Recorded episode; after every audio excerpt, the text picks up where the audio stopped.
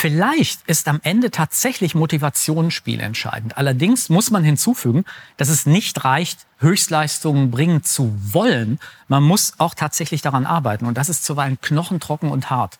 Auch diese Klippen der Motivation zu meistern gehört offensichtlich entscheidend zum Erfolgsgeheimnis vieler Menschen dazu.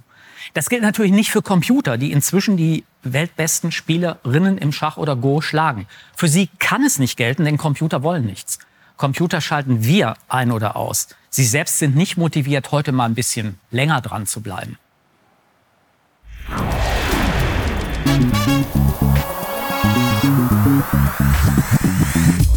Schönen guten Abend bei Skobel, meine Damen und Herren, zum Thema Schach, Go und künstliche Intelligenz. Alles nur Talent, Training.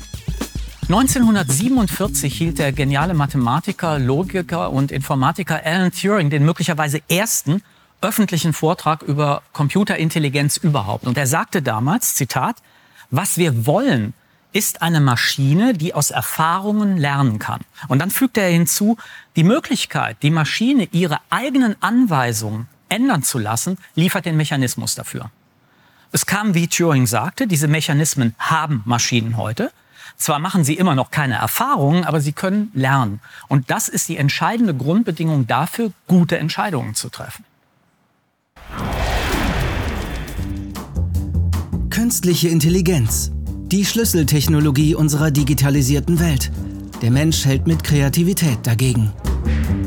Wer meisterlich Schach spielt, plant nicht nur viele Züge im Voraus, sondern kann auch spontane Angriffe und überraschende Konter ersinnen. Showdown 1997. Der IBM-Computer Deep Blue besiegt Weltmeister Kasparov. Zeit für eine neue Herausforderung. Go, zu Deutsch Umzingelungsspiel, gilt als das komplexeste Strategiespiel der Welt. Wenige einfache Regeln ergeben fast unendlich viele Spielzüge. Es gilt, möglichst viele Felder mit seinen Steinen einzukreisen. Dabei sind Denken wie Intuition gefragt. Nichts für programmierte Algorithmen. März 2016. Das von Google entwickelte AlphaGo besiegt den südkoreanischen Weltmeister Lee Sedol. Die neuartige Software setzt auf neuronale Netzwerke, sogenanntes Deep Learning. AlphaGo und seine Nachfolger können zunehmend komplexe Entscheidungen treffen. Genauere Klimamodelle, bessere Krebsdiagnosen. Vieles scheint nun möglich. Werden wir Menschen bald nicht mehr die intelligentesten auf unserem Planeten sein? Über AlphaGo, neuronale Netzwerke und Deep Learning Verfahren werden wir gleich noch intensiver sprechen und über Intelligenz. Was man darunter verstehen will, hängt allerdings von unseren jeweiligen Vorgaben und Definitionen ab. Ein Schachcomputer mag vielleicht jeden im Schach schlagen, aber er fährt mit all seiner Intelligenz verdammt schlecht Auto. Also auch Intelligenz ist begrenzt, unsere eingeschlossen, was dann zum Problem wird, wenn wir unsere Entscheidungsfähigkeit trainieren und die Probleme der Gegenwart lösen wollen weshalb wir auch an künstlicher Intelligenz arbeiten. All das hängt zusammen. Wie? Um das zu beantworten, stelle ich Ihnen zunächst meine Gäste vor. Elisabeth Petz, sie ist seit 16 Jahren die Nummer 1 der deutschen Schachspielerinnen und die erste Deutsche, die den Titel Großmeister, eigentlich müsste man ja sagen Großmeisterin, erhielt. Sie hat gerade beim größten Nationenwettkampf der Schacholympiade im indischen Chennai teilgenommen. Jens Junge gründete 2014 an der SRH Berlin University of Applied Science das Institut für Ludologie, also Spielwissenschaft. Als Professor für Wirtschaftswissenschaften und Marketing erforscht er auf der Grundlage spielwissenschaftlicher Fragestellungen das komplexe Feld des Spielens und der Spiele. Und ich begrüße Christian Kersting. Er leitet das Artificial und Machine Learning Lab an der TU Darmstadt. Als Professor für künstliche Intelligenz und maschinelles Lernen arbeitet der Informatiker gemeinsam mit seinem Team unter anderem an dem Ziel, Computer so schnell und flexibel so viel über die Welt lernen zu lassen wie Menschen. Herzlich willkommen. Danke. Äh, Frau Petz, Sie waren gerade in Chennai, 44. Schacholympiade, nach vier Jahren, glaube ich, wegen, wegen Corona äh, nicht, nicht stattgefunden. Wie war es? Chennai war auf jeden Fall eine Reise wert. Man weiß ja aus Indien, dass es ein sehr chaotisches Land ist. Und für mich war unglaublich überraschend, die Olympiade hätte ja ursprünglich laut Plan 2020 in Moskau stattfinden müssen. Dann ist sie ausgefallen, dann war der Plan 2024, dann ähm, ist, hat der Krieg in der Ukraine begonnen und da musste ein neuer Ausrichter her und äh, Indien meldet sich, meldete sich dazu, glaube ich, erst im April zu Wort und hat äh, gesagt, dass sie alles übernehmen. Und innerhalb von kürzester Zeit haben sie solche Sachen auf die Beine gestellt. So eine Top-Organisation. Ich glaube, das war meine beste Olympiade vom Organisatorischen wow. und von allem drumherum die wir je irgendwie erlebt haben. Also deswegen, was die Inder angeht, kann man sie nur dafür loben. Äh, das heißt, Ihre Trainingszeit war auch verkürzt, ne? Ähm, wir wussten schon ähm, Anfang des Jahres, dass die Schacholympiade stattfinden wird im August. Das war mehr oder weniger geplant. Wir wussten nur nicht, dass der Ort sich ändert. Mhm. Denn geplant, wie gesagt, okay. war Moskau gewesen. Daraus wurde dann Indien. Was es letztendlich geändert hatte, war halt die Tatsache, dass du in Indien Jetlag hast, dass du in Indien viele verschiedene äh, Infektionskrankheiten und Mückenübertragungen und alles dieser Sache haben könntest und dann eine andere Vorbereitung brauchst, eine andere Klimazone. Für mich jetzt kein Problem. Ich war schon sehr oft in Indien. Mich hat das jetzt gar nicht so tangiert. Aber ich glaube, für einige meiner Kolleginnen war das das erste Mal. Und da ist dann die Umstellung schon ein bisschen anders. Was ist für Sie, ähm, falls man das so sagen kann, die entscheidende Eigenschaft als Schachspielerin?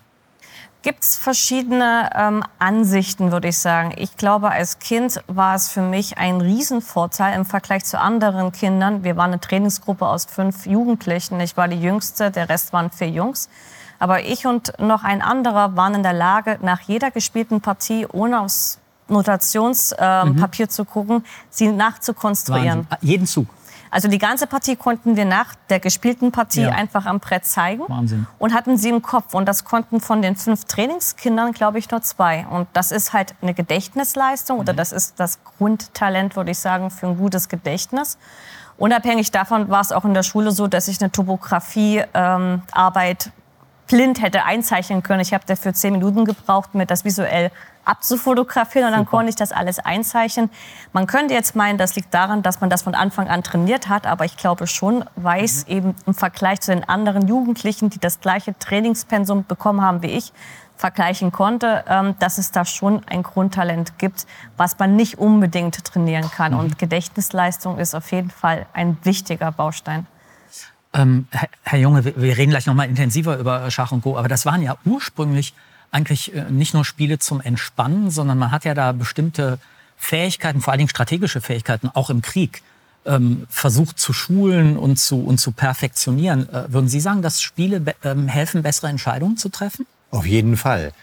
Also das Spiel ist ja für uns ein Urphänomen. Wir fangen ja an, diese Welt spielend zu begreifen. Explorativ geht es los, dass jedes Kind irgendwo halt grabbeln muss, irgendwas anfassen muss und mit Spielspaß die Welt entdeckt.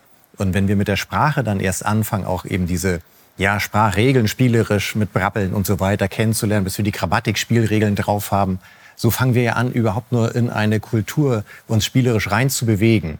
Von der Materie über den Geist hin, eben von der Natur hin zur Kultur. Und dann kommen wir zu den Rollenspielen, dann wollen wir die Welt verändern, zu den Konstruktionsspielen mit unseren mhm. Bauklötzen. Und dann kommt irgendwann mal sozusagen die nächste wichtige Spielkompetenz, Regelspiele zu durchblicken und eben mit Regelspielen auch zu versuchen, ja, diesen Dialog mit der Welt zu führen.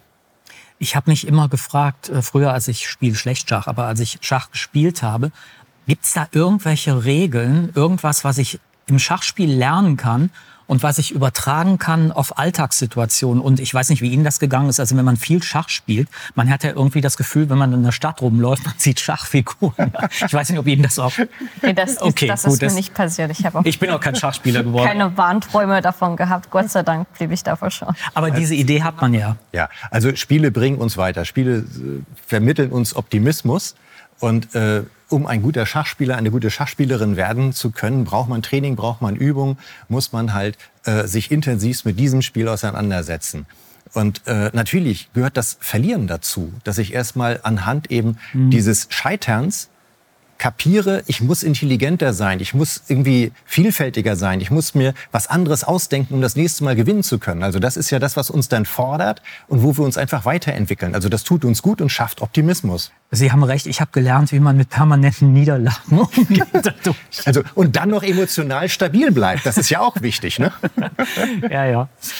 Ähm, Herr Kersting, äh, es gibt ja, also im Moment redet natürlich jeder über AlphaGo und äh, spielt auch Schach und ist das beste System, bla bla bla. Ähm, wir haben uns eben äh, noch mal kurz vorher unterhalten und ich bin gar nicht auf die Idee gekommen, aber Sie haben mit Ihren Studenten äh, ein Schachsystem, ein Schachprogramm entwickelt, das sogar besser ist als AlphaGo. Ja. Also 38 äh, Ilos? Also ich müsste nachgucken in der ja. Veröffentlichung, wie viel es wirklich war. Aber es war in dem Bereich und das in unseren, unter unseren Bedingungen. Also es ist natürlich die Frage, ähm, können wir ähm, Alpha Zero auf demselben Niveau von der Infrastruktur her spielen lassen? Das sind dann immer so Fragen. Aber wenn wir unser Bestes geben, um einen fairen Vergleich zu machen, dann war unser System ein bisschen besser. Und das lag an algorithmischen Vorteilen, die wir entwickelt haben, was man dann eben die Forschung nennt. Oh, da würde ich wirklich gerne mal ein Spiel, äh, Sehr gerne. Äh, Spiel sehen. Sie sind Aber eingeladen. Eigentlich, ähm, eigentlich ist ja Ihre Spezialität Einsetzschach. Das muss ich vielleicht mal erklären. Ja, also erstmal ist es die Spezialisi äh, Spezialität meines Mitarbeiters äh, Johannes Schech. Also da kann ich nur lernen und staunend zugucken. Ähm, was ist Einsatzschach? Einsatzschach ist eigentlich normales Schach, nur dass wenn ich eine Figur geschlagen habe, also gegnerische Figur, kriege ich als meine eigene Farbe in den Pool zurück und ich kann die zu jedem späteren Zeitpunkt auf ein freies Feld wieder einführen, statt einen Zug zu machen. Und das war spannend für uns, weil Alpha Zero, aber auch Alpha Go, also all diese Varianten, ähm, hatten dieses Wissen nicht. Das heißt, wir konnten das System nicht benutzen und einfach mal auf der neuen Schachvariante trainieren lassen. Denn dann hat das System versucht, eine Figur auf ein besetztes Schachfeld mhm. zu setzen. Also bei ähm, wenn wir jetzt Mu Zero oder auch Alpha Zero, kann man noch überlegen, ob man das als eine äh, Spielzug, also eine, als eine Regel besser formulieren hätte können. Aber Alpha Go wäre nicht so einfach funktioniert oder hätte nicht so einfach funktioniert. Und wir haben halt neue Architekturen bei diesen neuronalen Netzen eingebaut, sodass das dann das mhm. plötzlich verstanden hat und besser sein konnte als der entsprechende Weltmeister. Und wenn Sie jetzt sagen, meine Damen und Herren, ich verstehe im Moment nichts, äh, wir, wir klären äh, gleich noch, um was für verschiedene Systeme es sich da handelt. Ähm, was mich angeht, ich bräuchte gar nicht erst ähm, die Schachfiguren, das ist übrigens ein bekanntes Spiel, aber egal, ähm, auf das Feld zu stellen. Ich würde nämlich in kürzester Zeit äh, gegen sie verlieren. So wie gegen jeden einigermaßen guten Go-Spieler. Ähm, trotzdem finde ich Schach und Go nach wie vor vollkommen faszinierend. Warum? Dafür gibt es viele Gründe.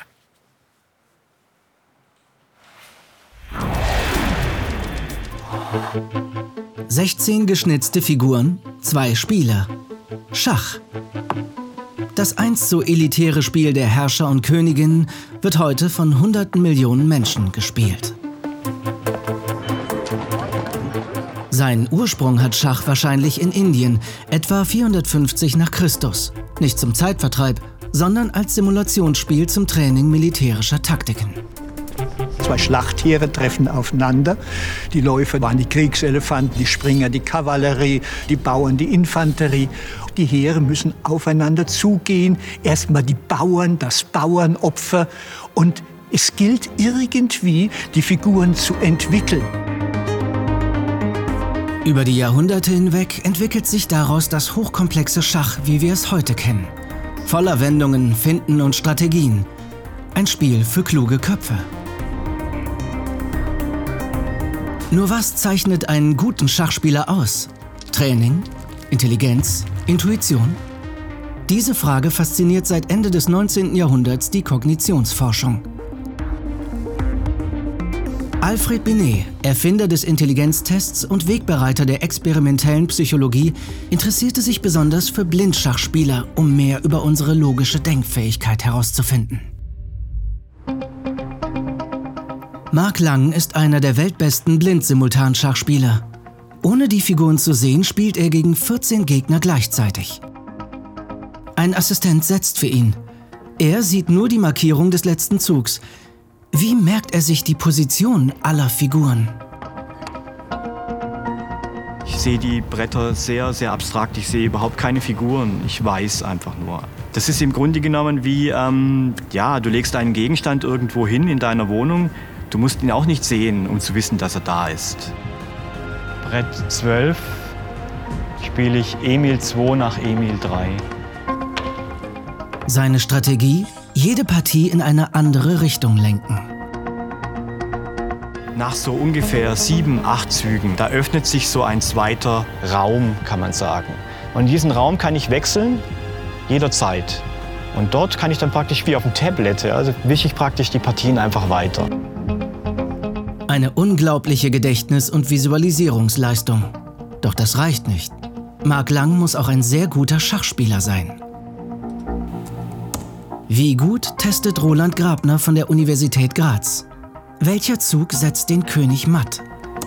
Dame Gustav I nach Gustav VIII. Alle 30 Durchgänge konnte er richtig lösen und er hat im Durchschnitt auch nur 5,5 Sekunden gebraucht, um diese Aufgabe zu lösen. Und das ist deutlich besser als bei der Expertengruppe, die wir ansonsten untersucht hatten. Bei dieser Gruppe war der Durchschnittsbereich so circa bei 8 Sekunden und bei Amateuren kann man davon ausgehen, dass die teilweise bis zu 30 Sekunden brauchen, äh, um herauszufinden, was ist denn der richtige Zug. Was dabei in Marks Gehirn vorgeht, können die Grazer Wissenschaftler im MRT sehen. Sie beobachten eine konzentrierte Aktivität im Parietallappen, insbesondere des Gyrus angularis. Diese Hirnwindung ist Teil des Assoziationskortex. Gute Schachspieler setzen dieses Areal gezielt ein und denken dadurch effizienter als Amateure, bei denen viele Bereiche gleichzeitig aktiv sind. Das Kurzzeitgedächtnis merkt sich im Schnitt so circa sieben plus minus zwei Einheiten. Wenn ich Ihnen ein Schachbrett vorgebe und Sie haben gar nichts mit Schach zu tun, dann merken Sie sich in der Regel die Positionen von sieben Figuren. Während Laien jede Figur einzeln registrieren, merken sich Schachmeister Figurengruppen, die in einer sinnvollen Beziehung zueinander stehen. Diese Fähigkeit ist das Ergebnis langjährigen und häufigen Spiels. Selbst wenn man eine sehr große Begabung mitbringt, muss man die erst durch Training und Übung in die entsprechende Leistung umsetzen. Die Intelligenz des Spielers ist also nicht allein für die Spielstärke ausschlaggebend. Erfahrung und neuronale Effizienz machen den sprichwörtlichen Unterschied. Kerstin, können Sie das übersetzen? Weil das gilt ja für künstliche neuronale Netzwerke auch. Also Erfahrung und neuronale Effizienz machen den Unterschied. Was heißt denn das? Ja, spann spannende Frage. Also ich würde vielleicht noch einen Schritt vorher gehen. Ähm, was, was versuchen wir? Wir versuchen das, was vorher die anderen gesagt haben, irgendwie in Algorithmen, in, in Art Kochrezepte abzubilden. Und jetzt müssen wir das ja irgendwie formal machen. Und was sich in den letzten Jahren sehr stark, stark durchgesetzt hat, ist, hm, ein Abbild von, Künst, äh, von, von natürlichen neuronalen Netzen, also unserem Gehirn, irgendwie mathematisch aufbereitet in diese komischen Algorithmen-Kochrezepte. Und jetzt Effizienz heißt dann wahrscheinlich, wie wir diese Neuronen verdrahten. Mhm. Das könnte ich mir vorstellen. Begabung ist vielleicht die Gesamtarchitektur, mhm. also was ist vorgegeben. Wenn ich was Falsches vorgebe, kann ich mich abmühen, hilft mir nicht viel. Mit dem richtigen Netzwerk funktioniert es vielleicht. Und dann, was bedeutet vielleicht auch effizient ist, wie lange muss ich trainieren? Und für das Trainieren brauchen wir Erfahrung. Und jetzt können wir uns überlegen, was heißt Erfahrung? Was wir im maschinellen Lernen als Erfahrung ansehen, sind Daten. Daten können bei hier, bei, bei uns jetzt gerade Spielzüge, also ganze Partien sein. Erst habe ich das gemacht, dann das, dann das. Es kann aber auch sein, dass ich die Spielregeln vorgebe und mir eigentlich nur virtuell Daten erzeuge, indem ich gegen mich selber spiele. Also ohne jetzt weiter ins Detail zu gehen, ich glaube, Daten und Erfahrung können wir so ein bisschen gleichsetzen. Ja, natürlich, also emotionaler Kontext, da ist noch so sehr viel mehr mhm. mit Erfahrung bei Menschen. Aber das ist so der erste Schritt, den wir in der KI-Forschung als Erfahrung gesetzt haben, um eben aus Erfahrung besser zu werden. Wir haben das ja eben im Film äh, gesehen und Sie beiden haben sich mal darüber unterhalten, wie das funktioniert eigentlich. Genau, ich habe Marc Lang mal bei irgendeinem Turnier vor ein paar Jahren kennengelernt und ähm, ich habe ja selber auch Blindschach ähm, simultane gegeben, aber ich habe immer gesagt, ich will nicht mehr als drei Gegner haben, weil ich eben merke, dass ich dabei Kopfschmerzen kriege. Und ich habe ihn gefragt, wie macht er das bei 40? Und ähm, dann hat er, mir, hat er mich angeguckt und hat gemeint zu mir, du stellst dir das Brett visuell vor. Und habe ich gesagt, ja. Und hat er gesagt, das ist der Fehler. Wenn du nämlich im Kopf immer wieder das Bild erzeugst von zum Beispiel dieser Stellung, ich mache die Augen zu, ich sehe die Stellung jetzt sofort. Aber wenn ich das für jeden Zug und für jede Partie immer wieder erneut mache, überlasse ich mein Gehirn so stark, dass mhm. es dann irgendwann anfängt, ja, man könnte sagen, zu krochen. Und wenn ich das bei 40 Leuten machen würde, würde ich logischerweise kollabieren. Und was eben Marc macht, wie er schon gesagt hat, er merkt sich das Ganze abstrakt. Das heißt, er äh, ruft die Stellung bildlich nie hervor. Was er eigentlich auch gar nicht darf, weil danach würde er sich logischerweise bei so vielen Gegnern überlasten. Aber ich frage mich natürlich her. sofort, also was merkt er sich denn dann? Also ich denke, das ist eine sehr gute Frage. Das muss ich jetzt auch versuchen irgendwie zu erklären. Also ich kann mir schon vorstellen, dass ich mir diese Stellung zum Beispiel jetzt merken kann, ohne mir das visuell vorzustellen. Ich, okay. ich denke, das geht, weil ich irgendwann wieder weiß, wie es gestanden hat und das ist das, was er meint. Aber dass der Schachspieler meist dazu neigt, das sich wieder vorzustellen beim Blindschach ist normal. Aber, jetzt kommt das Aber.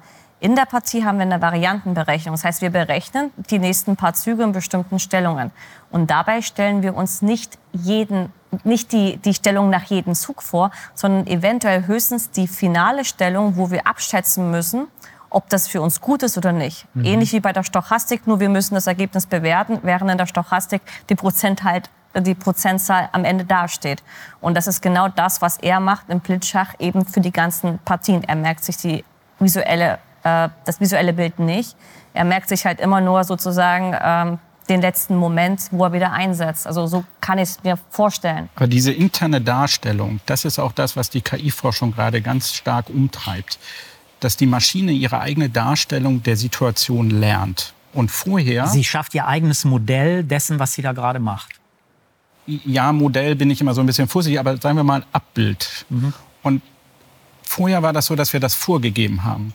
Und wenn man das händisch vorgibt und das Falsche vorgibt, dann kommt es nicht so gut. Und jetzt gebe ich plötzlich diese Freiheit mit im Rahmen dessen, was ich vorgebe vom Designprozess, dass man sich selber die Darstellung wählen kann. Und das war der große, also dieses Representation Learning, also das Lernen der Darstellung, das war der große Durchbruch wobei ähm, dieses Lernen ja ähm, am, am Effekt orientiert ist. Ne? Ich, also mhm. die, die, mhm. Maschinen lernen ja so, dass sie eine erfolgreiche Stellung äh, mhm. also ist etwas, was sie bestärkt. Also im Grunde genommen kann man sagen, das, was Intelligenz ist, ist eigentlich ähm, optimierte Belohnung. Ja, genau noch. Also und insbesondere bei diesem System. Also ja. es gibt ja andere KI-Systeme, die mit anderen Lernformen auskommen oder auch ohne Lernform durch Nachdenken. Aber das wäre das, was aktuell bei Schach sich groß durchgesetzt hat, immer wieder zu belohnen, wenn etwas besonders gut oder besonders schlecht war. Und die anderen Spielzüge ja, sterben ein bisschen aus so über die Zeit. Mhm. Äh, da ich ja eben gesagt habe, Sie haben auch mit, mit Marketing zu tun, also Belohnung oder nicht, das ist ja was, wo, worauf jemand, der Marketing mit Marketing zu tun hat, sofort anspringt, weil das soll ja unser Belohnungssystem aktivieren. Also Belohnung ist natürlich im Spiel ganz wichtig und deshalb ist das ja auch ein Weg eben äh, für ja eben äh, manchmal auch die Kritik, dass wir ja rausgehen aus der Wirklichkeit in eine künstliche Herausforderung, in einen Zauberkreis. Das Spielen uns ja gut gut, weil es mal gerade nichts mit der Realität zu tun hat. Und wenn jetzt so eine Marketingwelt geschaffen wird, wenn Marken geschaffen werden, dann vermitteln die auch erstmal Kontrolle und Sicherheit. Mhm. Ja, ich kann mich plötzlich auf eine Sache einlassen. Ich muss mich nicht wieder neu entscheiden. Wir Menschen, wir müssen täglich ungefähr 25.000 Entscheidungen fällen. Ja, stehe ich auf, stehe ich nicht auf und nehme ich jetzt die Zahnpasta mit den blauen Streifen oder den roten Streifen und so weiter. Und das muss man ja erstmal alles lernen.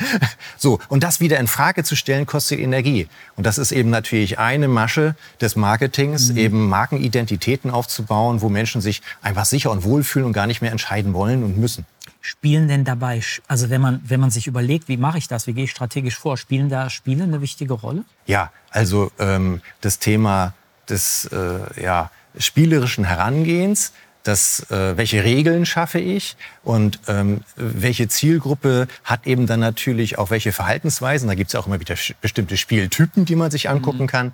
Das Thema Gamification ist in, in allen Produktentwicklungsprozessen inzwischen halt angekommen, dass ich also auch mir Spielelemente in eben nicht spielaffine Umgebungen reinziehe und damit Dienstleistungen und Produkte, Software gestalte. Wie geht's Ihnen damit, dass wir jetzt künstliche Systeme haben, von denen Sie eigentlich ausgehen können, wenn Sie ein paar Partien mit denen spielen, die schlagen Sie? Früher ähm, hatte man, wenn man äh, so, solche Sachen sich vorstellt, ich erinnere mich in den 90er Jahren, wo man sich vorstellt, dass irgendwann mal ähm, die Computer Schach sozusagen lösen würden, alles, das war eine Horrorvorstellung. Aber heute müsste ich eigentlich das Gegenteil sagen, denn dank dieser ganzen Schachcomputer, wir nennen sie Chess Engines, ist alles so viel einfacher geworden. Als ich in den 90er Jahren zum ersten Mal eine Europameisterschaft gespielt habe, ich war zehn Jahre alt, ist mein Vater mit ungefähr zehn dicken Büchern mit mir Eröffnung, Endspiele, nee, Eröffnung, alles Schacheröffnung mit mir zum Turnier gefahren, weil es gab keine Schachcomputer, es gab kein Chessbase, es gab diese ganzen Softwareprogramme nicht. Und dann irgendwann ähm, hat sich die Firma Chessbiz, das war die Firma, die eben zum allerersten Mal sich mit äh, verschiedenen Softwareprogrammen im Schach und mit Hilfsstellungen, könnte man sagen, ähm, bedient hat. Und ähm, dank dieser Firma, es gab natürlich auch in Russland andere Programme, aber das war halt das westliche Programm, war auf einmal alles viel einfacher, denn man konnte den Gegner, dem man irgendwie am Ende des Tages gegenüber sitzt, konnte man in diesem Programm eingeben, hat man die Partiedaten gesehen, konnte sehen, was spielt diejenige, was spielt sie auf E4, was spielt sie auf den anderen Zug. Und dann konnte man gucken, was spielen die Top-Leute auf diesem System und man hatte die perfekte Vorbereitung. Das war in der Welt vor dem Schachcomputer nicht möglich. Und vor allem alle Bücher über Schacheröffnungen wurden dann neu geschrieben, weil die Chess Engines auf einmal Fehler entdeckt hat. Viele Fehler, die korrigiert werden müssen. Und die KI zum Beispiel jetzt hat schon wieder die Schacheröffnung revolutioniert, weil sie jetzt irgendwann in bestimmten Systemen ab dem 20. Zug eine Neuerung entdeckt haben, dank der KI-Maschinen, die die Brute Force Engines vorher nicht gesehen haben oder nicht erkannt haben. Das muss man vielleicht noch mal erklären. Also Brute Force heißt, mit Rechenenergie rechne ich meinen Gegner sozusagen tot, indem ich alle Verzweigungen genau. bis zum Ende durchrechne, bewerte, wo bin ich am Ende, gut, schlecht, bumm, Zug nehme ich, ist nämlich im Vergleich zu einem anderen Zug besser oder schlechter, wie auch immer. Und das hat ja eigentlich in eine Sackgasse geführt. Das war ja nicht, das war ja nicht wirklich der, der Sieg über Leute, die im ja. Schach so extrem gut sind. Ja, also es ist eine Sackgasse, aber eine sehr wichtige Sackgasse, weil sie uns den Rahmen vorgegeben haben. Und was wir dann gemacht haben, ist zu sagen, können wir diese Brute Force Methoden an gewissen Stellen ausdünnen und durch das Lernen ersetzen, weil ich eben mir nicht mal alles angucken kann. Ich kann nicht bis ans Ende durchspielen, sondern ich muss früher aufhören. Was Menschen ja im Übrigen auch nicht machen. Genau, sondern ja wir müssen Einsicht. vorher aufhören. Oder ich gucke mir gar nicht alle Alternativen an, weil gewisse Alternativen viel wichtiger mir erscheinen, viel vielversprechender. Mhm. Und jetzt mit dieser, Sie hatten das vorhin Stochastik, mit diesem mhm. Zufall, der da so ein bisschen mit reinspielt, zusammen mit dem Lernen zu verstehen, ich bewerte jetzt eine Situation, die ich ein bisschen in die Zukunft gedacht habe, nicht ganz bis ans Ende. Diese Kombination zusammen mit diesem verstärkenden Lernen. Das kennen wir vielleicht auch. Wir greifen auf eine heiße Herdplatte, tut weh, mache ich nie wieder. Ne? Mhm. Schlechte Belohnung. Sofort abgespeichert, als soll ich nicht machen. Genau. Ne? Keine Möglichkeit für mich. Genau. Oder äh, besonders gut, ich habe jemanden geschlagen im Schach, da kommt jemand an, gibt mir, ich weiß nicht, ob das früher so wirklich Belohnung. war, ein Eis, eine Belohnung, super, dann mache ich es erst recht. Ja, ein bisschen vereinfachte Darstellung wahrscheinlich. Ja. Ne? Diese Kombination hat dann den, den, den Durchbruch gebracht. Also gerade sich nicht alles anzuschauen, sondern clever zu verstehen, was muss ich mir angucken, was muss ich mir nicht angucken, mit ein bisschen Zufall. Weil mhm. wenn ich eben aus Versehen mir das Richtige nicht angucke, möchte ich die Möglichkeit haben, dass durch Zufall ich doch mal in die Situation mhm. komme. So ein bisschen, das nennt man Neudeutsch Exploration, Exploitation. Also wende ich immer wieder das an, was ich gelernt habe, oder probiere ich auch mal was Neues. Also, also Exploitation ist die Ausbeutung dessen, was genau, ich gelernt habe. Genau, ich wollte gerade noch mal sagen, wir gehen in ein Restaurant, nehme ich immer wieder dasselbe Essen, weil mhm. das kenne ich, ich war schon zehnmal da, mhm. oder ab und zu mal was Neues und plötzlich habe ich ein neues Lieblingsgericht. ne? Das ähm, Schöne ist ja, äh, dass es in dieser Sendung allen erlaubt ist, ein bisschen nerdiger zu werden, als das vielleicht sonst so im Fernsehen ähm, sein kann. So wie jetzt. 1950 schrieb Alan Turing, Sie wissen, dass der mit dem Turing-Test, seinen bahnbrechenden Artikel Rechenmaschinen und Intelligenz. Und darin zitiert er Ada Lovelace, die um 1840 erklärt hatte, dass die Maschine, die sie damals zusammen mit Charles Babbage baute, äh, die sogenannte Analytical Engine, nicht den Anspruch erheben könne, etwas zu erfinden. Anders formuliert, sie könne nie etwas wirklich Neues tun. Turing kontert dann in seinem Artikel, indem er fragt, ob ein Satz wie es gibt nichts Neues unter der Sonne nicht doch vielleicht ein bisschen voreilig und übertrieben sei. Wäre es nicht viel besser zu fragen, ob es einer solchen Maschine nicht möglich wäre, uns jemals zu überrumpeln? Diese Aussage, schrieb Turing, ist eine direkte Herausforderung und kann direkt beantwortet werden. Heute ist sie beantwortet und zeigt, wie hellsichtig Turing war.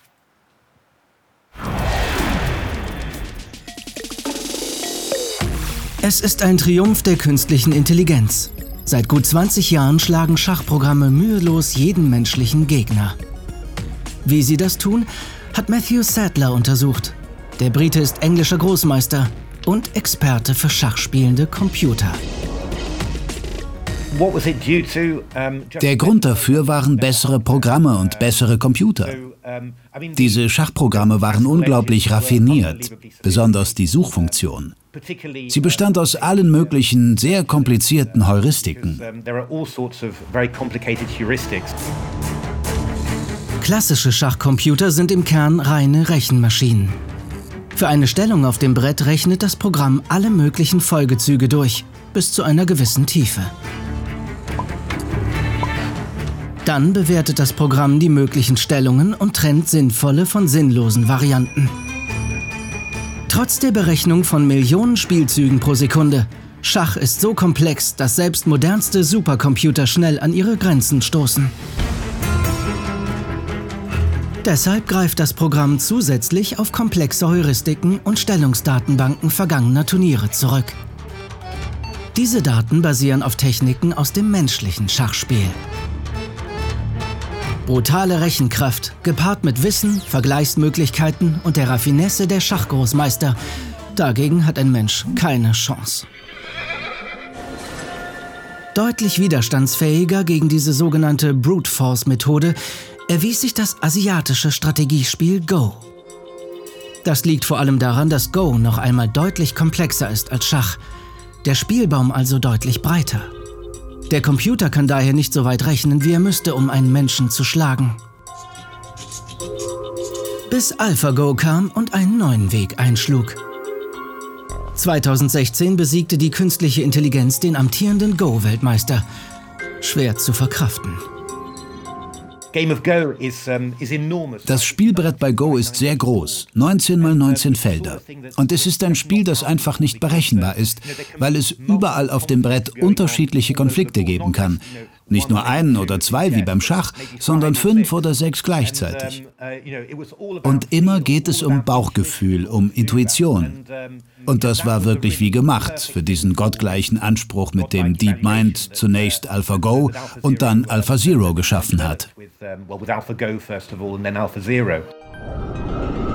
Kurz darauf schlug AlphaZero selbst die modernsten Schachcomputer. Dank einer revolutionär neuen Programmiertechnik. Anstelle von schierer Rechengewalt setzt die neue Generation auf neuronale Netze. Stichwort Deep Learning. Die Grundlagen wurden bereits in den 90er Jahren entwickelt. Statt menschliche Spieltechnik in Code zu übersetzen und dann millionenfach zu berechnen, spielt AlphaZero gegen sich selbst. Ohne weiteren menschlichen Input. Zu Beginn kennt das Programm nur die Regeln des Spiels, sonst nichts. Schon nach wenigen Stunden Training ist es so gut, dass es die besten klassischen Schachprogramme schlagen kann. Dabei entwickelt es auch neue Spielzüge und Strategien, auf die menschliche Spieler noch gar nicht gekommen sind. Ich dachte, das ist doch gar nicht möglich. Da wurden dann drei oder vier Bauern geopfert bei der Eröffnung. Ich dachte, was ist da los? Das hat mich wirklich komplett verwirrt. Es lag vor allem an der unterschiedlichen Gewichtung. Einige Dinge, die Alpha Zero als wirklich wichtig erachtete, waren Dinge, von denen menschliche Spieler gesagt hätten, die sind eher unwichtig. Alpha Zero stützt sich nicht länger auf menschliche Erfahrung. Es erschafft eigenes Wissen. Mittlerweile gibt es mit Mu Zero bereits einen Nachfolger. Der muss noch nicht einmal die Regeln eines Spiels kennen und optimiert sich selbst. Ein wichtiger Schritt hin zu einer allgemeinen künstlichen Intelligenz. Das ist ja eigentlich das Ziel, diese sogenannte generalisierte künstliche Intelligenz. Also wenn wir da jetzt ins Detail einsteigen, müssten wir wahrscheinlich eine, eine Sendung über Programmieren machen. Aber vereinfacht ähm, ist das doch so, dass ich einen Input habe, einen Output habe, den bewerte ich jeweils neu. Und dazwischen sind ganz viele Ebenen, eben dieses neuronale Netz. Und das gewichtet jede einzelne Entscheidung mit einer eigenen mhm. Einstellung. Ähm, das sind, habe ich, mir, hab ich mir sagen lassen, komplexe Gleichungen mit Millionen von Parametern und manchmal tausend, also tausenddimensionale Gleichungen. Das können wir nicht lösen. Das heißt, das Modell, was sich die Maschine baut, ist ein ganz anderes als die Vorstellungen, die wir davon haben, richtig? Wahrscheinlich. Wir wissen es ja nicht. Also es gibt Leute, die sagen, dasselbe passiert bei Menschen auch. Gerade in den Neurowissenschaften ist ganz viel Interesse daran, dieselben Algorithmen zu benutzen, um menschliches Verhalten zu erklären. Und dort gibt es unterschiedliche Auffassungen. Es gibt Leute, die sagen, das kann nicht sein, das muss noch mal ein bisschen anders sein. Es gibt Leute, die sagen, nein, es ist genau gleich. Ich glaube, es ist noch unklar. Ich würde sagen, die aktuellen Systeme sind nicht sehr wie der Mensch. Insofern würde ich Ihnen mhm. zustimmen. Es gibt so eine Studie, da wurde gefragt, finde alle Zahnbürsten in Bildern. Und es gab große und kleine und da hat man Menschen gefragt und Maschinen. Und die Maschinen müssen die Größe normalisieren, weil sie sonst mit unterschiedlichen Größen nicht gut umgehen können. Finden also alle Zahnbürsten. Der Mensch hat nur die gefunden, mit denen man auch wirklich die Zähne putzen kann. Also es scheint anders zu funktionieren mhm. noch. Aber die, es, es kann sein, dass es sehr ähnliche Prinzipien sind. Also ja. Sie haben mich da auf einen interessanten Punkt gebracht. Als ich die Frage gestellt habe, habe ich natürlich gedacht, es ist anders als die Vorstellung, die wir uns selber davon machen, ja. wenn wir aber wenn wir so handeln oder oder denken. Aber Sie haben völlig recht. In unserem Gehirn kann unter Umständen eine multidimensionale Gleichung genau. von unseren Neuronen prozessiert werden, ohne dass wir das selber mitkriegen. Das ist die Hypothese, die wir alle haben. Okay. Aber natürlich schon vereinfacht, weil das biologische Gehirn ist sehr viel komplexer als die tiefen neuronalen Netze, die wir dort uns anschauen. Das, das muss man schon noch sagen. Wir Menschen sind ja Multitalente, muss man ja auch dazu sagen. Also das äh, Beispiel von vorhin, äh, ein guter eben Schachcomputer kann kein Auto fahren. Wir Menschen können das. Und das ist ja gerade jetzt das, wo wir anfangen. Eigentlich, ja, Brettspiele sind ja ein äh, so abstraktes, reduziertes äh, Regelsystem, die Welt, die Wirklichkeit ist ja viel, viel komplexer und mit viel mehr Zufall ausgestattet.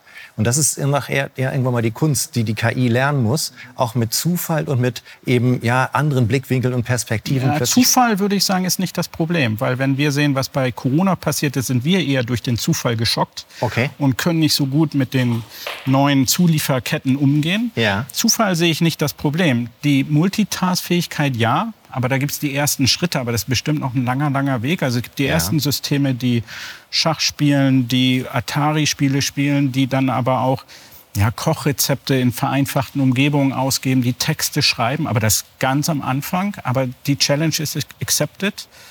Äh, der Fortschritt wird sicherlich kommen. Die KI wird irgendwann auch den schwarzen Schwan berechnen können? Und voraussehen? Ich glaube, berechnen nicht, aber ich glaube, sie wird genauso gut reagieren können wie der Mensch oder vielleicht sogar besser oder zumindest, und das ist eigentlich das, was ich ja hoffe, ein guter Partner sein oder uns mhm. unterstützen, uns nochmal Möglichkeiten, so was wäre, wenn. Ja. Ähm, und dann ist die große Frage, wollen wir das überall? Nein, also ich finde es immer noch toll, faszinierend, Masch äh, Menschen beim Schachspielen zuzuschauen. Da, da brauche ich keine Maschine. Es gibt ja auch eine ganz große Komponente, denn wenn wir gegen jemanden spielen und eine bestimmte Stellung haben und jetzt drei verschiedene Wege einschlagen können. Die KI wird sich nicht denken, ist jetzt mein Gegner ein aggressiver, ein positioneller, ein ruhiger oder möchte er gerne mit oder ohne Dame spielen. Wir allerdings in den meisten Fällen kennen unser Gegenüber. Wir wissen, wie er oder sie ticken, welche Stellungstypen sie lieben mhm. und welche sie hassen. Und dann haben wir zumindest die Möglichkeit, uns für den Zug zu entscheiden, der vielleicht laut KI oder laut Brute Force Engine nicht der stärkste ist, aber für unseren Gegner oder eben genau in diesem Moment auf jeden Fall die beste Entscheidung. Und das, das ist eine sehr wichtige Komponente, denke ich mal. Aber das ist ja ein äh, wichtiges Argument, weil in dem Moment, in dem Sie die Psychologie Ihrer Gegnerin mit bedenken, verlassen Sie ja eigentlich das strenge Regelsystem des Schachs. Sie sind in einer anderen Welt, nämlich äh, beim Poker, beim, äh, also bei emotionalen Bewertungen und so weiter. Da, würd, da würde ich ja sagen, da fängt das Spiel eben an. Ansonsten wäre Schach ja nur ein Rätsel, was mit Mathematik gelöst werden könnte. Na, so haben es ja viele lange Zeit betrachtet. Ja.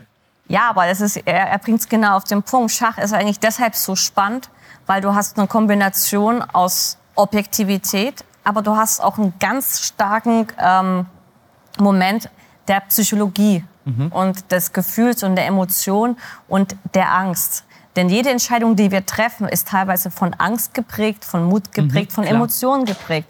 Und ich kenne einige ähm, Partien, zum Beispiel Karpov hat mich ähm, da immer sehr begeistert. Er hatte eine Stellung zum Beispiel gegen Spassky gehabt. Die zeige ich jetzt nicht auf dem Brett, aber nur um das kurz zu erklären. Er konnte in der Partie zwei Wege einschlagen. Spassky steht positionell gegen ihn auf Verlust und opfert eine Figur, um die Stellung mehr oder weniger ähm, ja, kompliziert zu gestalten. Karpov allerdings lehnt das Figurenopfer ab. Die KI hätte das Figurenopfer immer angenommen, weil das dann Einheiten von plus drei ähm, Vorteilspunkten sind. Aber Karpov entscheidet sich für den anderen Weg, wo er nur eine äh, Vorteilsunit von plus eins hat. Aber das ist der Weg, wo er keinen Stress hat, wo seine Emotionen dann runterfahren und wo er weiß, er hat einen relativ einfachen, überschaubaren Vorteil, muss sich jetzt nicht zehn Züge lang verteidigen und er weiß am Ende, er gewinnt die Partie. Und das ist dann die praktisch menschliche Entscheidung. Und ich glaube, keine KI oder Brute Force, außer man installiert sie oder programmiert sie genau. in die Richtung, würde genau. diesen Weg einschlagen. Ja, wahrscheinlich nicht. Genau. Ich, äh, ich hoffe, dass ich mich jetzt verständlich machen kann mit der Frage. Das führt Ihren, Ihren Gedanken weiter. Äh, wenn ich nochmal auf diese neuronalen Netze komme, mit diesen ganz vielen unterschiedlichen Ebenen. Diese, ähm, diese Systeme finden ja, und das kam im Film eben auch kurz vor, finden ja Korrelationen zwischen Stellungen, die uns entgehen die finden irgendeine Korrelation, die muss nicht kausal sein, also die muss nicht das Ende des Spiels bedeuten oder herbeiführen. Aber da gibt's eine Korrelation, die spielt für uns überhaupt keine Rolle, die bemerken wir gar nicht. Aber das System sagt, in dem Fall zum Beispiel mit der Figur, die ich, äh, die ich opfer oder ein Opfer, das ich nicht annehme, das System sagt, nee, nee, da ist, da besteht eine Verbindung, mach das mal anders. Da kommen wir nicht hinter. Ja, doch, mit der Maschine zusammen. Deswegen ja, mit der ja Maschine, so ja. Aber aber das, das, ja, das weiß ich eben nicht. Ich glaube eben, das wäre ja so, als wenn jeder Mensch jede Korrelation immer finden müsste. Und manche sind, nennen wir es vielleicht begabter, haben dieses zusätzliche Das war ein. Gewicht von der Kamera, falls Sie sich fragen, was das war gerade. Wir verlieren manchmal Einzelteile in der Sendung. also wir, wir haben dann so die besondere, also da sagen wir dann, der hat den Blick vielleicht oder der hat das gesehen und das ist dann das Besondere. Ich glaube schon, dass wir das auch bei Menschen haben. Der eine findet das eine, der andere nicht. Aber das macht Aber mich nervös. Die Maschine macht das systematischer und kann das in viel größeren mhm. Skalen machen. Ich, ich verstehe das, aber es macht mich nervös, wenn ich also an, an Sie und Ihr Feld denke weil wenn ich einen Überblick habe über Korrelationen, die meine Kunden überhaupt nicht sehen, die ich aber sehe und vorausberechnen kann, wie deren wahrscheinliches Verhalten ist, habe ich einen solchen Vorteil. Nun ja, das ist eben so, wenn ich dann halt äh, Menschen an etwas gewöhnt habe und die sich darin wohlfühlen und sie sich nicht irgendwie ja, anstrengen wollen, wenn sie nicht die Energie aufbringen wollen, das zu hinterfragen. Das ist natürlich ein wichtiger Punkt. Also, weil wie gesagt, wenn ich Entscheidungen fällen muss, muss ich neu drüber nachdenken, neu abwägen, muss ich wieder neue Wege suchen vielleicht. Und wir sind eben leider auch immer wieder auch Gewohnheitstiere und fühlen uns halt wohl, wenn wir einfach den ewig gegangenen Weg weitergehen können und werden erst dann aktiv. Und das ist die Stärke eigentlich eben vom Schachspiel auch. Wir lernen eigentlich ja im Spiel und Brettspieler auch in anderen Spielbereichen müssen eben permanent auch auf Veränderungen sich einstellen. Und das ist das, was wir ja auch zukunftsweisend dauernd wieder jetzt brauchen werden, wenn wir an Klimawandel und sonstiges denken, dass wir immer wieder unsere Verhaltensweisen in Frage stellen. Und dann sollte man eben diese Dinge aufbrechen können und die erkennen können, dass ich da also einfach in meinem Konsumverhalten vielleicht zu träge und zu nachlässig bin und vielleicht doch lieber mal etwas unverpackt einkaufe. Dafür muss ich vielleicht mal in einen anderen Laden gehen. Könnte sein. Ich also wollte nur aber so deswegen sagen. wollte ich ja sagen, genau. Schach ist eine sehr enge Welt in dem Sinne. Es sind genau. viele Möglichkeiten, aber nur wenige Züge, im, also in der jeweiligen Situation. Beim Marketing, ich kann in den einen Laden gehen, ich kann in den anderen Laden gehen, ich kann online gehen. Also ich glaube, die normale Welt ist sehr viel komplexer noch. Also ja. Go hat 3 hoch äh, 361 ja. Möglichkeiten. Das sind 10 mal 172, hoch 172. Das ist doppelt so viel, wie es nach Berechnungen von Physikern Atome im, im Universum Und wie viele also Go-Spieler haben wir in der Welt? Also wir haben ja richtig. noch größere Komplexität richtig. in der normalen Welt, genau. Und also ich bin, ich spiele Go nicht gut, aber was ich dabei äh, gelernt habe, ist genau das, was Sie angesprochen haben, dass ich mehreren Teilen gleichzeitig aktiv sein muss, ja. versuchen muss, irgendwie den Überblick zu halten. Und das kann sein, dass ich eine kleine Ecke, die ich nicht, und das hat mit Klima ganz viel zu tun, eine kleine Ecke, die ich gar nicht bemerkt habe, auf einmal richtig hochkocht und ich habe auf der Hälfte des Spielbretts ein riesen Problem. Das hat sehr viel mit äh, Klima und solchen Sachen zu tun. Spiele sind Dialog mit der Welt und wir lernen halt eben mit der Komplexität besser umzugehen. Und wenn wir das hinbekommen, sind wir auch optimistischer, dass wir eben auch gerne Veränderungen halt angehen und genau diese Energie aufwenden, mhm. eigentlich auch Probleme meistern zu wollen, die es auch in der Realität gibt. Also Spiele bereiten uns da schon gut drauf vor. AlphaGo schlug 2016 den amtierenden Weltmeister im Go. Das war aber erst der Anfang. Das Nachfolgeprogramm AlphaZero war eine generalisierte Version dieses Programms. Es lernte unter anderem auch Schach und schlug die stärksten Schachcomputer nach kürzester Zeit damals. Und dann lernte es noch das japanische Shogi. Und es brauchte nur vier Stunden, um Go perfekt zu meistern. Der Algorithmus kennt nur die Grundregeln, dann beginnt er gegen sich selbst zu spielen, immer wieder, macht er natürlich super schnell, wobei er zunächst nur von Zufallszügen ausgeht und diese dann bewertet und allmählich durch die Bewertung immer besser wird, weil er mit die guten Züge merkt er sich sozusagen. Das Grundprinzip maschinellen Lernens. Massenweise Dateneingabe, die bewerten und die Lösung mit der besten Bewertung, die verbessert man dann weiter. Offensichtlich hat die Entwicklung der Algorithmen inzwischen einen riesigen Sprung gemacht. Zumal jetzt die Möglichkeit besteht, in eine Reihe von herkömmlichen Systemen diese lernfähigen Programme einzubauen. Und die Bedeutung dieses Sprungs wollen wir gleich nach dem Film einschätzen, der Ihnen dafür einige Beispiele zeigt. Nicht nur Schach und Go, auch Computerspiele sind ein perfektes Labor, um mit künstlicher Intelligenz zu arbeiten. Zunächst ging es nur darum, intelligentere Computergegner für Gamer zu erzeugen. Aber was passiert, wenn lernfähige Algorithmen in den Entwicklungsprozess der Spiele eingebaut werden? Eine revolutionäre Idee.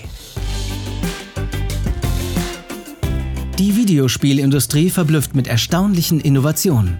Zum Beispiel in der Forschungsabteilung Seed beim großen Spieleentwickler Electronic Arts.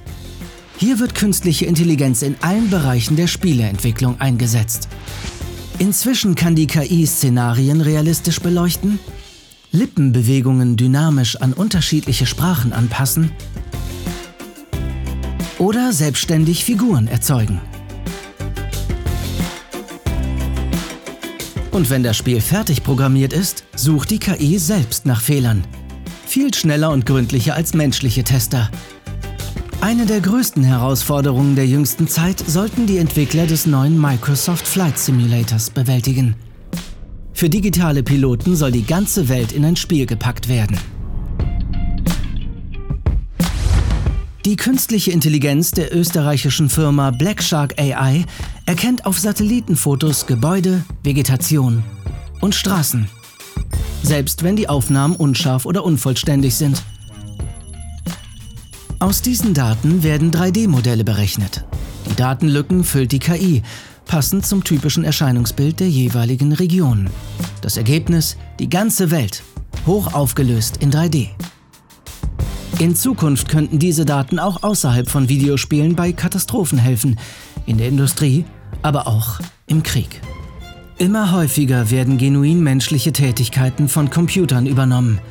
Etwa wenn eine KI zum Auftragskünstler wird und das passende Bild zu jedem denkbaren Stichwort liefern soll. Liebe, Gelassenheit. Ist es nur ein Wort dann? Eichhörnchen. Eichhörnchen, perfekt. Ameise tanzt. Äh, ein Flugdinosaurier, ein Archaeopteryx. Karneval. Leberkässemmel. Im Internet erfüllen gleich mehrere digitale Projekte genau diesen Auftrag. Die Ergebnisse sind verblüffend. In jeder Hinsicht. Oh, das ist schön. Das erinnert mich ein bisschen an Turner. Ich hätte mir jetzt ehrlich gesagt was ganz anderes vorgestellt. Eieieiei. Ja, es äh, sieht fast wie Kunst, also wie ein Kunstwerk. Ist ein bisschen abstrakt, ist schön. Das ist ein ganz tolles Bild, aber mit Leberkäse hat ja die Farbe da am Himmel oben vielleicht ein bisschen. Oh, das ist ja Klee. Woher bezieht die KI ihre künstlerische Inspiration? Grundlage sind Millionen Bilder und passende Bildbeschreibungen aus dem Internet. Mit diesem Datensatz lernt der Computer nicht nur, was abgebildet ist, sondern auch, wie etwas generell auszusehen hat. Das Gelb einer Banane, die scharfen Kanten eines Felsens, die Textur von Wolken. Der Clou, die Anwendung findet solche Kategorien ganz allein und schafft mit diesem selbst angeeigneten Wissen völlig neue Bilder. Komplett künstlich oder mit künstlerischem Wert? Ob das Kunst ist, ähm, ja, es geht so ein bisschen in Richtung Disneyland, finde ich. Das ist schon Kunst. Er würde es nicht direkt Kunst nennen. Porque el arte es la expresión Äh, Die Kunst ist der Ausdruck del interior de un ser. des Inneren eines, eines Wesens, eines, eines, einer Person. Also äh, ich würde es tatsächlich als Kunst bezeichnen, ja, auch äh, in dem Wissen, dass das jetzt äh, von der KI gemacht wurde. Auch ohne künstlerischen Anspruch. Anwendungen wie diese können genutzt werden, um Trainingsdaten für andere KI-Systeme zu generieren. Spielerisch oder nützlich. Künstliche Intelligenz kann heute beides. Und das oft sogar gleichzeitig. Das war jetzt der Ausflug in, äh, in die Kunst. Ähm, die Weiterentwicklung der Algorithmen, die zum Go-Spiel zum Sieg beigetragen haben, sind jetzt angewendet worden, um Proteinfaltungen zu entdecken mit einer Datenbasis, die demnächst veröffentlicht wird von einer Million Proteinen. Das ist, glaube ich, ungefähr 30 Prozent oder 40 Prozent dessen, was wir, was wir überhaupt an Proteinen auf der, auf der Erde haben. Und das war der Traum aller Biologen. Das ist ein Schritt in die richtige Welt. Ja, und also die ist veröffentlicht worden. Das Versprechen von DeepMind ist eingehalten worden. Und es gibt Biologen, Kollegen von mir, die ganz aus dem Häuschen sind, die einfach sagen, das wird einen solchen Impact auf die Biologie, auf die Medizin, auf die Pharmakologie haben, auf alles. Und da bin ich, auch wenn ich vielleicht nur indirekt zu diesen Algorithmen beigetragen habe, unheimlich stolz, weil ich glaube, was wir vorher gehört haben, dass Spiele irgendwie uns formen, unseren Charakter formen, uns auf die Welt vorbereiten das weitergedacht bedeutet, dass KI uns helfen kann, uns für die nächsten Probleme aufzustellen. Es wird KI nicht alleine machen, aber dass es Systeme gibt, die Proteinfaltung besser können, als was vorher bekannt war, finde ich einfach. Da sind wir nicht entfernt wow. Aber ich muss Sie das fragen, auch wenn wir ja. das jetzt nicht zu Ende äh, diskutieren können. Das Militär ist natürlich an dem, was DeepMind macht, total interessiert. Ja. Die sind seit Jahren sind die dran, ja. mit, mit Hilfe dieser Algorithmen Militär zu verbessern. Ja. Da, sehen wir relativ alt aus. Ja, also ich bin, ich habe einen Brief unterschrieben der öffentlich in vielen deutschen Zeitungen war, dass ich glaube, KI und Militär, das brauchen wir nicht wirklich. Man sollte vielleicht unterscheiden, ob Angriff oder Verteidigung. Und in der Verteidigung ist KI vielleicht sinnvoller, zumindest als im Angriff. Aber alles, was Sie machen, nutze ich doch. Wenn, wenn ich, das wenn mag ich sein, Kampf, das aber ja nicht Wagner klar. bin, ja, ja. Nutze ich alles aus. Ja, ja, aber das ist ja nicht spezifisch für KI. Das ist auch für jede Physik, Entwicklung für Wissenschaft. Stimmt. Deswegen die Dualität, damit müssen wir leben. Und deswegen glaube ich, ist die Diskussion so wichtig und eine aufgeklärte äh, Bürgerschaft, die mitreden kann, umso wichtiger. Und deswegen brauchen wir mehr Diskussion über, was ist KI, was wollen wir und was wollen wir nicht. Aber die Diskussion mhm. wird in Europa geführt, müssen wir nur noch mehr führen. Und welche ethischen Maßstäbe setzen Genau. wir dann halt an? Genau. Angenommen, ich bin vom Deutschen Lehrerverband und frage Sie jetzt, ähm, sollen wir das in Schulen einführen? Warum, warum sollten wir Schach lernen? Warum Ja. sollten wir das machen? Die Frage ist eindeutig mit Ja zu beantworten. Es gibt auch Studien darüber, wo sie 50 Kinder, ich weiß jetzt nicht, ob es 50 oder 100 waren, ähm, einmal mit Schach und einmal ohne Schach. Kontrollgruppe. Kontrollgruppe, also unterrichtet haben. Und man hat dann festgestellt, dass alle die Kinder, die mit Schach sozusagen den Unterricht genossen haben, in allen anderen Fächern dann Leistungsschübe haben. Denn mit Hilfe von Schach verbessert sich zum also eins der wichtigsten Punkte, die Konzentrationsfähigkeit. Die wird auf jeden Fall bei Kindern definitiv besser. Aber für mich persönlich, denke ich, ist die beste Lektion, schon als Kind Schach zu lernen, der Umgang mit Fehlern. Dazu habe ich mich auch in dem Buch, was ich gerade schreibe, auseinandergesetzt, wie man mit Fehlern umgeht, was das bedeutet in dem Moment, wo man einen Fehler macht, welche Konsequenzen das hat, welche Gefühle das auslöst und wie man dann mit Hilfe dieser Erfahrung im Erwachsenenleben besser bestehen kann und natürlich auch vor Schicksalsschlägen besser gefeit ist. Denn wenn man als Kind sehr oft am Boden war, an dem man eben von seinem Klassenkameraden immer wieder auf Ja. dem Schachbrett vermöbelt wurde, dann kann ich garantieren, wenn es im Erwachsenenleben dann mal einen Schicksalsschlag gibt, dann ist dieses Kind gewohnt, wieder aufzustehen und wieder zu sagen, heute packe ich ihn. Und das ist halt, denke ich, eine wichtige Lehre, die wahrscheinlich nicht nur Schach, sondern jedes beliebige Spiel mit sich bringt. Bei allen Regelspielen ist es halt so, dass wir ja verlieren können, wenn es eine Wettbewerbssituation in irgendeiner Form gibt. Und so können wir Persönlichkeitskonflikte, Identitätskonflikte, Machtkonflikte, Leistungskonflikte eben ja, versuchen in den Griff zu kriegen und nach Lösungen für uns zu suchen, dass wir nicht die Welt als alternativlos einfach nur für uns so hinnehmen und dran verzweifeln, sondern dass wir nach Wegen suchen, wie wir mit unserem Verhalten auch was ändern können. Und das stärkt uns, das macht uns mutig und ja, zukunftssicher. Es ist interessant, dass Sie äh, beide sozusagen ein, ein psychologisches Argument anführen.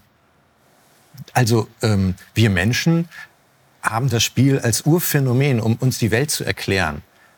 Wie gesagt, wir fangen als Kinder an, die Spiel, also mit, mit Spielzeug auch die Welt zu begreifen. Das war Und- übrigens ursprünglich mal ein astrologisches Spiel, was die Konstellation der Sterne abbilden sollte und damit was mit Schicksal und so weiter zu tun hat. Mensch, ärger dich nicht. Es kommt aus Indien, Pachi. Sie sollen uns darauf vorbereiten, dass das Leben eigentlich schlecht ist und dass wir ja, sterben und wiedergeboren werden. Das Lebensziel ist es eben, ins schmerzfreie Nirvana zu kommen. Also das steckt hinter Mensch, ärger dich nicht. Also ganz viele Spiele haben viele tiefenpsychologische Wirkungen. Während Ihr Argument ja eher eins ist, wenn wir mit, mit diesen Systemen zusammenarbeiten, sind wir in der Lage, ähm, komplexe Systeme besser zu gestalten, besser zu steuern auch. Ja, das ist ein wichtiges Argument. Aber ich glaube, wenn man zuhört, hört man auch, vielleicht sind ja Spiele auch das Tor zur Welt für die KI. Ne? Also vielleicht können wir damit diese Maschinen auch auf die Welt vorbereiten. Denn wenn ich mit jemandem was lösen möchte, möchte ich auch, dass dieses andere mich versteht und nicht überrascht ist, wenn ich was mache, was ich denn da mache. Ich, ich, Aber es ist ein langer Weg noch. Aber ich finde die, die Fortschritte, die wir gemacht haben, einfach faszinierend da bin ich völlig bei Ihnen. Die Befürchtung, die ich so ein bisschen habe, ist, wenn die mit uns, ich sag mal die, wenn die mit uns kooperieren, dass sie sagen, okay, Baby, ich verstehe, was du machst, weil wir haben jetzt lange genug äh, zusammen gespielt. Aber ich sage dir aus Gründen, die du überhaupt nicht verstehst, dass du völlig falsch liegst und wir machen das jetzt anders. Mhm. Das könnte ja sein, dass ein System genau das entscheidet. Ja, also erstmal habe ich viele Kolleginnen und Kollegen, die genau so mit mir auch reden und sagen, hör mal zu, das machen wir jetzt mal anders. Ja, klar. Und das ist doch dann die Kunst, zu verstehen, traue ich, traue ich nicht. Und dann das andere ist, ich glaube, es ist immer eine Projektion von uns Menschen. Warum sollen die Maschine das immer so machen? Vielleicht kommt die ja auch auf die Idee zu sagen, wir sind alle ganz süß und ganz lieb und ich möchte, dass wir wie meine Katzen zu Hause lange leben und ich gebe das Beste, um die mhm. beste Umgebung. Also ich sage nur, es ist offen, würde ich sagen. Und wir projizieren immer so unsere negative Sicht auf die Sache. Nö. Zweiter Punkt ist, es gibt doch viele Beispiele, wo ich auch blindes Vertrauen habe. Ich muss mir das aber erkaufen, also äh, nicht erkaufen, verdienen. Also ich mhm. muss mhm. irgendwie vorher bewiesen haben, mir kann man vertrauen. Da ist noch viel Forschung zu machen, aber das wäre doch auch mal ein Weg. Also momentan möchte ich nicht überall in allen Fragen einer Maschine glauben. Warum sollte ich das tun? Aber von der Forschungsseite passiert da, glaube mhm. ich, viel. Und warum nicht irgendwann mal? Aber Freuen Sie sich auf die nächsten besseren Systeme? Ähm, ich würde sagen, für die Forschung, Medizin ist es bestimmt ganz toll, dass die KI-Maschinen uns dann neue Erkenntnisse bringen. Ich stelle mir das in einer anderen Sicht vielleicht gefährlich vor, wenn eben mit Hilfe von KI bestimmte Strategien wie Kriegsstrategie oder alles, was mhm. mit Gewalt zu tun hat, benutzt wird und dann nicht nur für den guten Zweck, sondern auch für den gefährlichen Zweck eingesetzt werden kann. Das ist die Gefahr, die ich in den KIs ein bisschen sehe. Aber für medizinische Forschungssachen und solche Sachen ist das revolutionär und wird uns wahrscheinlich viele Leben in Zukunft retten, kann ich mir vorstellen. Ganz herzlichen Dank für das Gespräch, äh, das mir viel Spaß gemacht hat. Ähm, die Weltmeisterinnen im Schach oder Go sind geschlagen. Absehbar werden weitere Domänen, haben wir darüber gesprochen, folgen. Worauf wir so besonders stolz waren als Homo sapiens, nämlich auf unseren Verstand und unsere rationale Entscheidungsfähigkeit, das erscheint im Licht von Deep Learning nur noch ein möglicher Weg von vielen zu sein. Die Programme zeigen, dass man siegen kann, ohne auf unsere Art und Weise logisch zu denken oder auch nur ansatzweise zu verstehen, was man da macht. Diese Programme verstehen sich nicht selber, können uns aber schlagen, wenn sie lang genug gegen sich selbst gespielt haben. Philosophisch gesprochen ist der Logos der Welt, den wir ja in den Wissenschaften zuweilen auch mit dem Herzen suchen, offensichtlich nicht der der Logik und nicht einmal der unserer Vernunft. Es ist ein anderes Spiel, buchstäblich, so ähnlich wie Go. Ein Spiel mit Möglichkeiten, Tests, mit Korrelationen statt kausalen Beziehungen. Mu Zero lernt, indem es gegen sich selbst spielt. Es wird Zeit zu verstehen, was das bedeutet, ehe wir es flächendeckend einsetzen und dazu benutzen, für uns angeblich bessere Entscheidungen zu treffen. Woran DeepMind zweifellos gerade arbeitet. In diesem Sinne, let's go und Augen auf.